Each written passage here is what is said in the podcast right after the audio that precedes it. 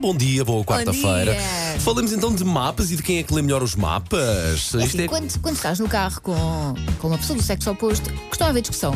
Ou principalmente com tu, mulheres, costuma haver discussão. Hum, felizmente não, No que toca aos até- caminhos. Devias sair de por ali. Ah, Devias não, ter há, tirado ali. não chega à discussão, mas há aquele toque. Claro, há sempre, uma, Aquele toque. há sempre uma opinião a dar em que E quem eu é já. que costuma ter razão? Epá, 50-50. 50-50. 50-50. É que há um estudo científico que diz que os homens são melhores do que as mulheres a ler mapas, mas há uma explicação: é que as mulheres não precisam de mapas para saber o caminho, as mulheres guiam-se pela intuição. Eu vou discordar deste.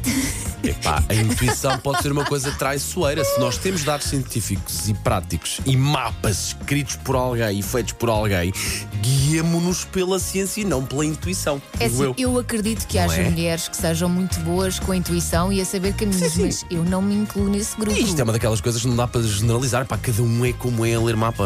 Há mulheres que certamente serão fortíssimas a ler mapas e vice-versa. E homens que são fracos a ler eu às mapas, não vezes é? Até o GPS sabe Deus, portanto, ou sou homem, Mas olha, muitas vezes contraria o GPS.